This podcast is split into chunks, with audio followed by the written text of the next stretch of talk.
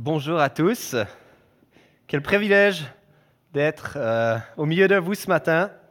Quelle joie de pouvoir vous apporter aussi ce message. Euh, ce matin, j'ai à cœur de vous parler de la radicalité de Jésus. Oui, Jésus, c'est radical. Est-ce qu'il faut que je me déplace, Martin? Plus près.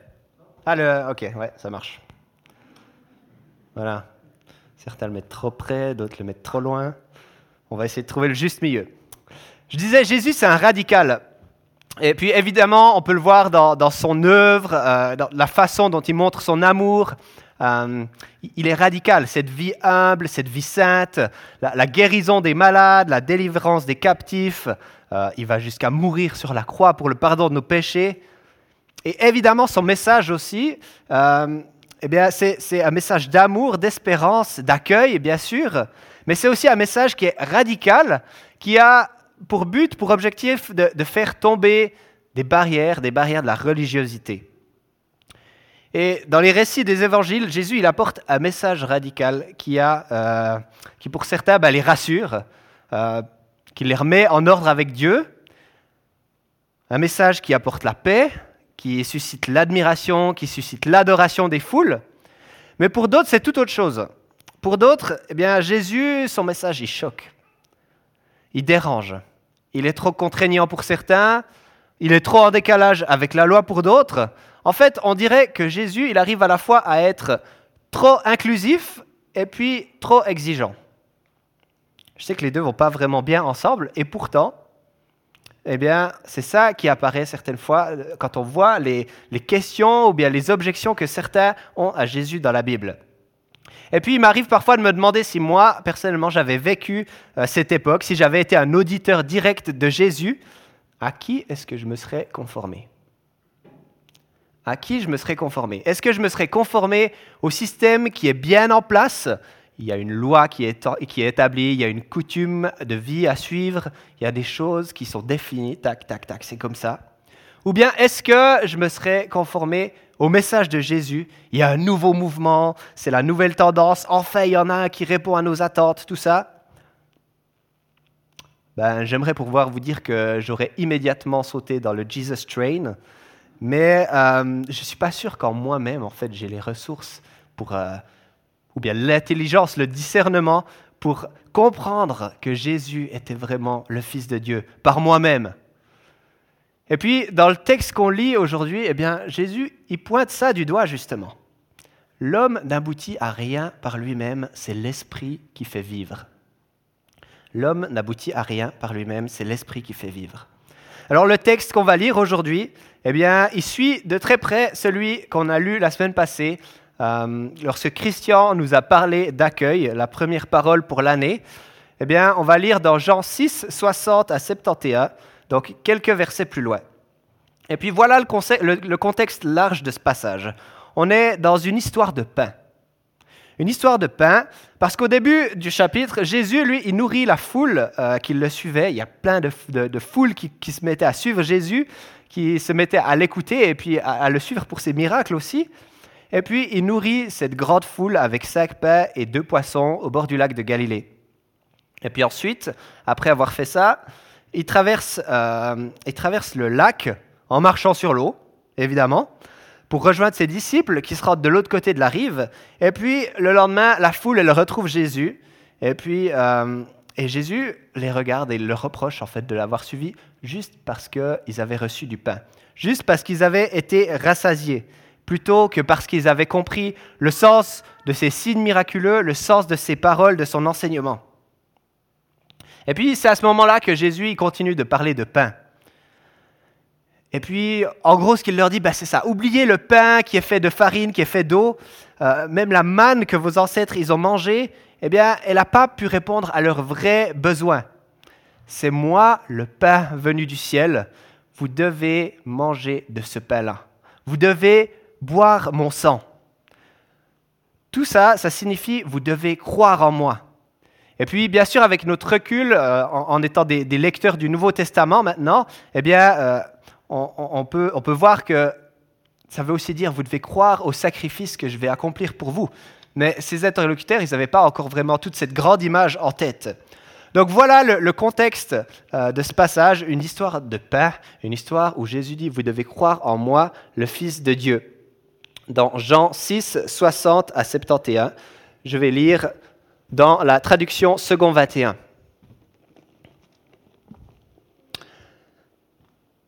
Après l'avoir entendu, beaucoup de ses disciples dirent, Cette parole est dure. Qui peut l'écouter? Jésus savait en lui-même que ses disciples murmuraient à ce sujet. Il leur dit, Cela vous scandalise Si vous voyez le Fils de l'homme monter là où il était auparavant, c'est l'Esprit qui fait vivre, l'homme n'arrive à rien. Les paroles que je vous dis sont esprit et vie, mais il y en a parmi vous quelques-uns qui ne croient pas.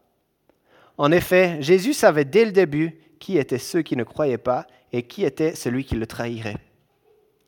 Il ajouta, Voilà pourquoi je vous ai dit que personne ne peut venir à moi à moins que cela ne lui soit donné par mon Père. Dès ce moment, beaucoup de ses disciples se retirèrent et arrêtèrent de marcher avec lui. Jésus dit alors aux douze, Et vous Ne voulez-vous pas aussi vous en aller? Simon-Pierre lui répondit, Seigneur, à qui irions-nous? Tu as les paroles de la vie éternelle, et nous, nous croyons et nous savons que tu es le Messie, le Fils du Dieu vivant. Jésus leur répondit, N'est-ce pas moi qui vous ai choisi, vous les douze? Et l'un de vous est un diable. Il parlait de Judas l'Iscariote, fils de Simon, car c'était lui qui allait le trahir, lui, l'un des douze. Immédiatement, on voit que dans ce texte, il y a deux groupes de disciples il y a un groupe large de disciples, de personnes qui suivaient Jésus, et puis il y a les fameux douze euh, qu'on connaît bien, qu'on retrouve souvent dans, les évangiles.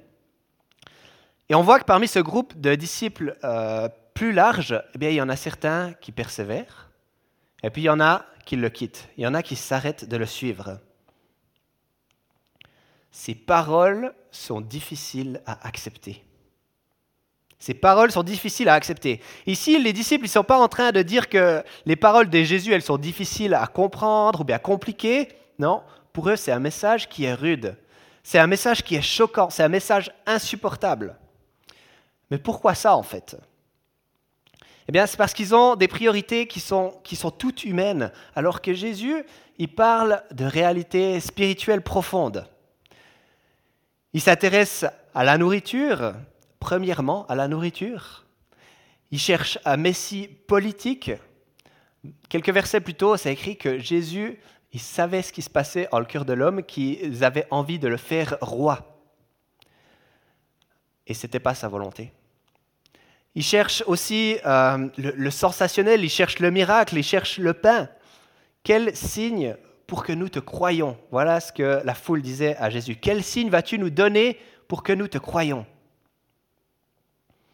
une autre chose qui choque, eh bien, c'est l'affirmation de Jésus de sa divinité. Elle pose problème.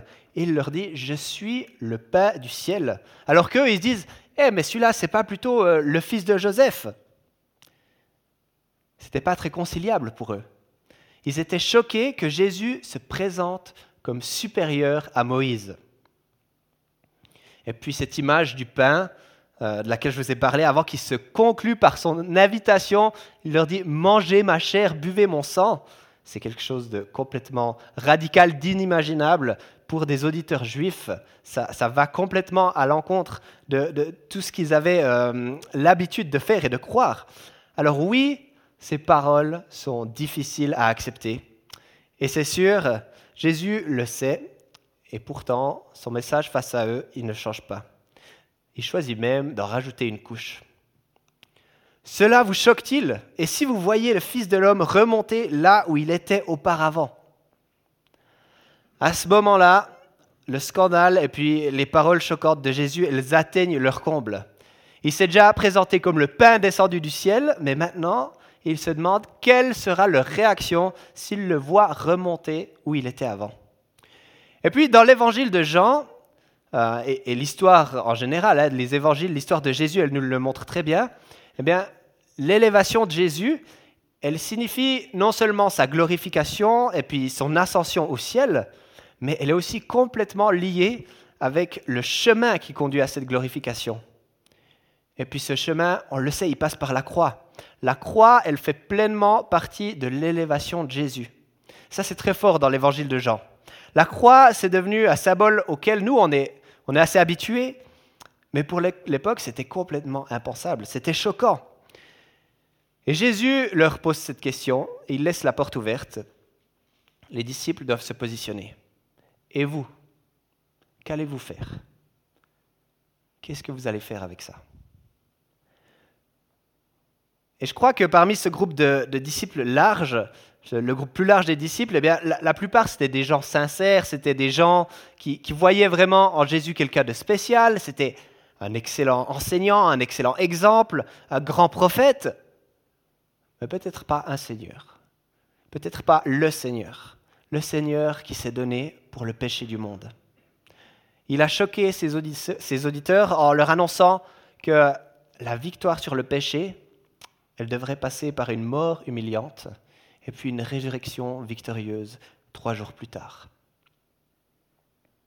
Alors certains disciples choisiront d'accepter cela, d'autres plutôt pas, d'autres s'arrêteront de le suivre. Et le problème de, ceux qui s'arrêtent de le suivre, eh c'est, qu'ils ne laissent pas Jésus remodeler des, des cases bien établies dans leur esprit de qui est Dieu et qui ils sont eux-mêmes par rapport à Dieu. Ils sont peut-être aussi trop sûrs d'eux pour se laisser remettre en question. Se remettre en question par rapport à Jésus, par rapport à qui il est. Et nous? Oui, nous, on est des disciples, nous, on croit en Jésus, c'est le Fils de Dieu. Oui, bien sûr. Mais Jésus a ses paroles radicales. Il a dit ces paroles radicales, il a dit des choses complètement folles. Dans son sermon sur la montagne, il donne une valeur similaire au meurtre et au fait de se mettre en colère contre son frère. La définition de Jésus de l'adultère, elle commence par le regard, un regard de convoitise. Jésus nous demande de tendre l'autre joue quand on se fait frapper, mais qui fait ça? Aimer ses ennemis, qui fait ça? Il te dit qu'il faudrait mieux arracher ton œil s'il te fait tomber dans le péché, et tu aurais meilleur temps d'arracher ton œil plutôt que d'entrer, de vivre dans le péché. Alors nous, dans tout ça, est-ce que on se laisse déranger par Jésus? Est-ce que on se laisse déranger par ces paroles radicales de Jésus? Bien sûr, il ne faut pas comprendre toutes ces paroles de manière ultra ultra littérale.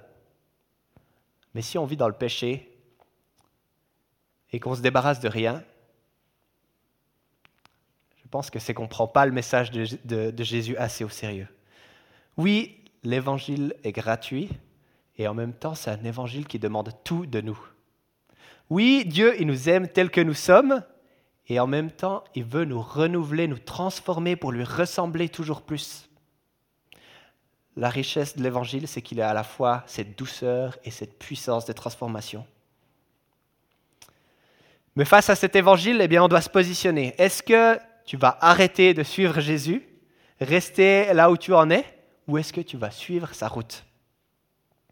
Quel est le pas concret que tu peux faire aujourd'hui en tant que disciple de ce Seigneur si radical. Quel est un pas concret que tu peux faire aujourd'hui?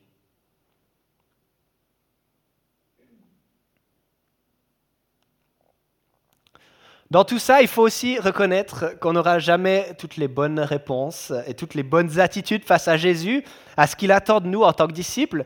Et c'est exactement ce que Jésus affirme quand il dit La chair à elle seule, elle ne sert à rien. Les paroles que je vous ai dites sont esprit et vie. On doit rester humble devant Jésus, on doit compter avant tout sur lui et écouter sa parole. Alors après avoir vu ses disciples partir, Jésus il se tourne vers les douze et il leur dit, Et vous, ne voulez-vous pas aussi partir? Et Pierre qui répond au nom des disciples, Seigneur, à qui irions-nous? Tu as les paroles de la vie éternelle et nous, nous croyons nous savons que tu es le Messie, le Fils du Dieu vivant. Je ne suis pas sûr que les douze, ici Pierre, ils aient entièrement compris ce message qui est radical, qui est choquant de Jésus, tout ce qu'il a enseigné auparavant, qu'ils aient complètement pu l'accepter non plus, mais ils avaient certainement, je pense qu'ils avaient certainement des doutes comme vous et moi.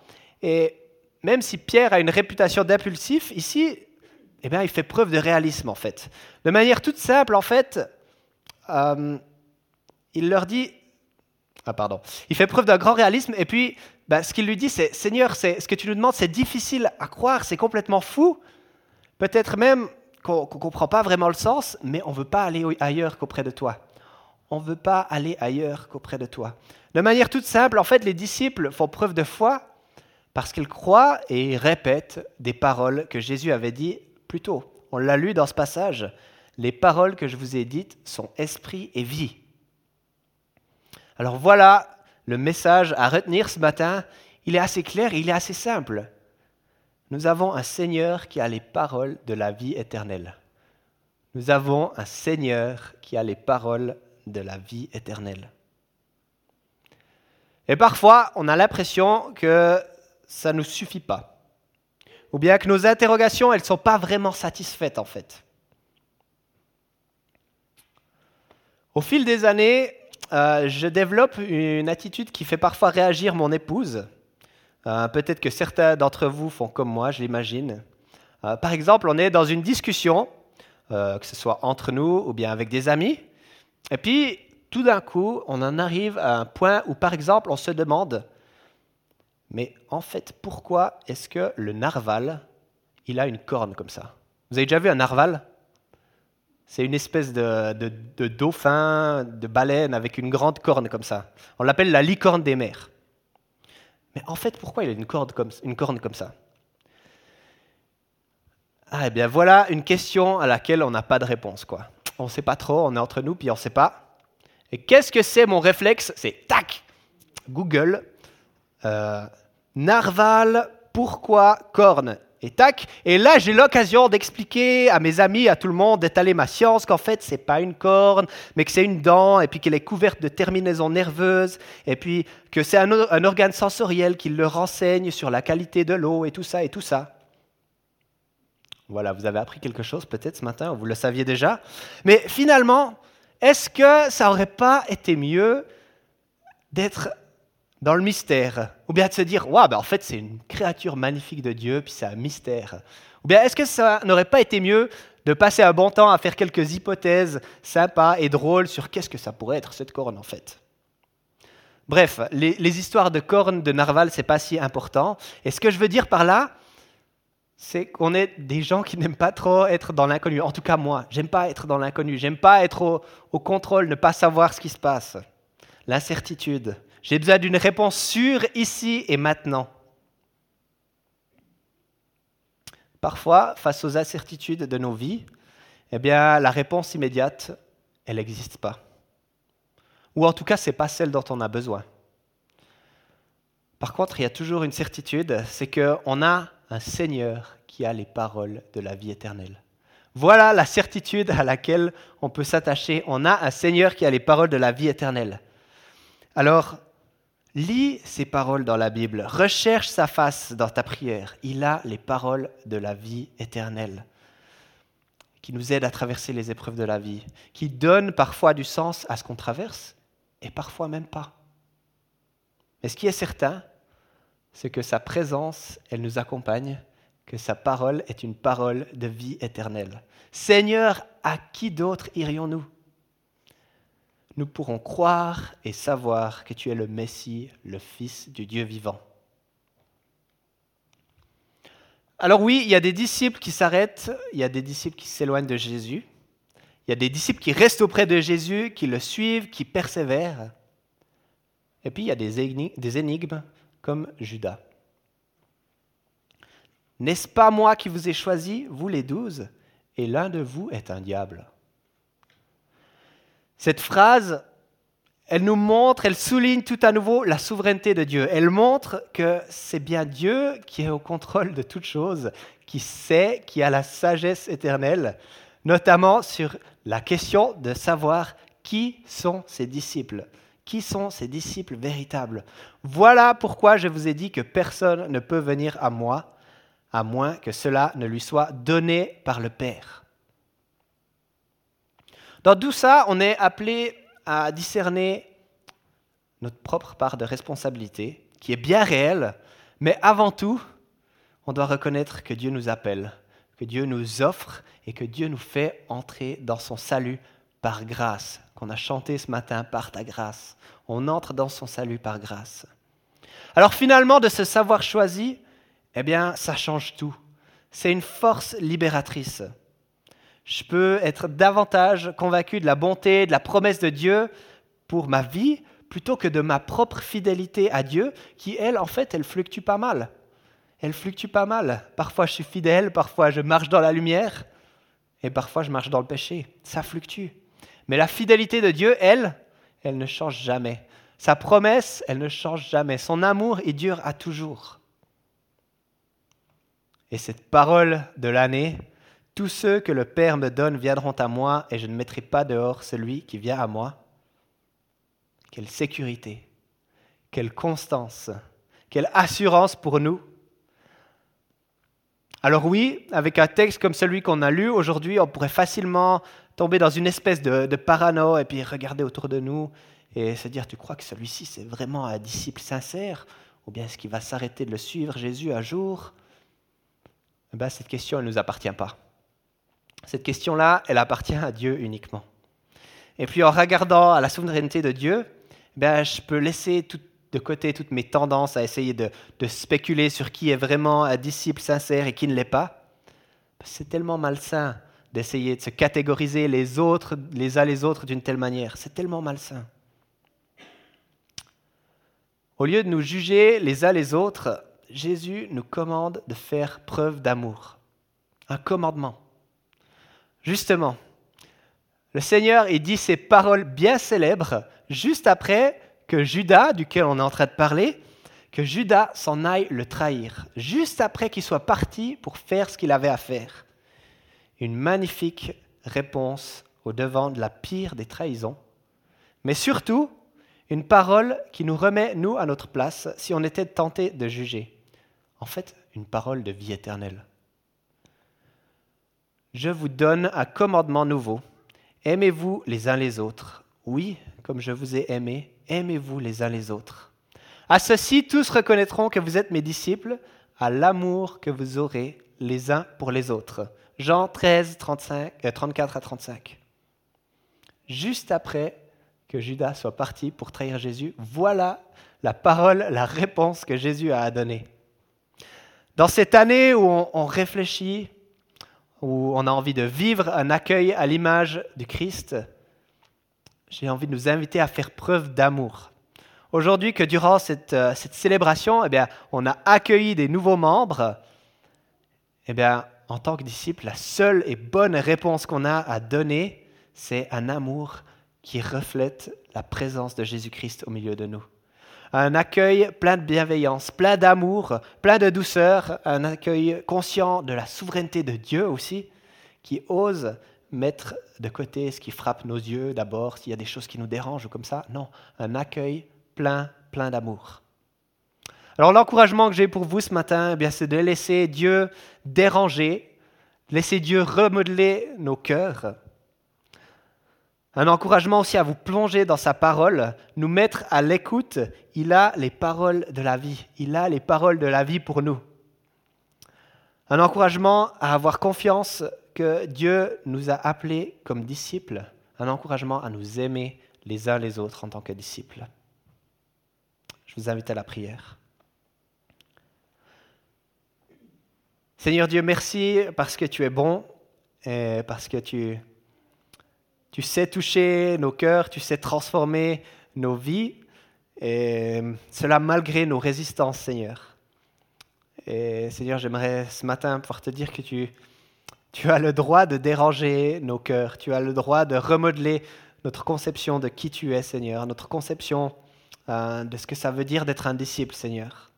Apprends-nous à plonger dans, dans ta parole, tes paroles qui ont la vie, qui sont des paroles de vie éternelle, Seigneur.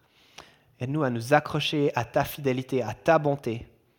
Merci parce que tu nous as appelés à être tes disciples.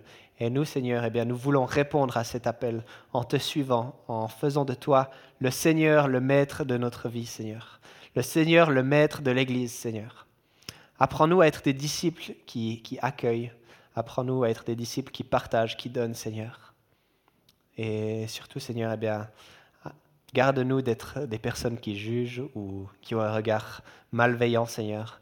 Mais qu'en toute chose, eh bien, nous puissions avoir ta douceur, ton amour, ta présence au milieu de nous, Seigneur, pour être des disciples qui partagent ta lumière, qui partagent ton accueil et ton amour. Tu es grand, Seigneur. Amen.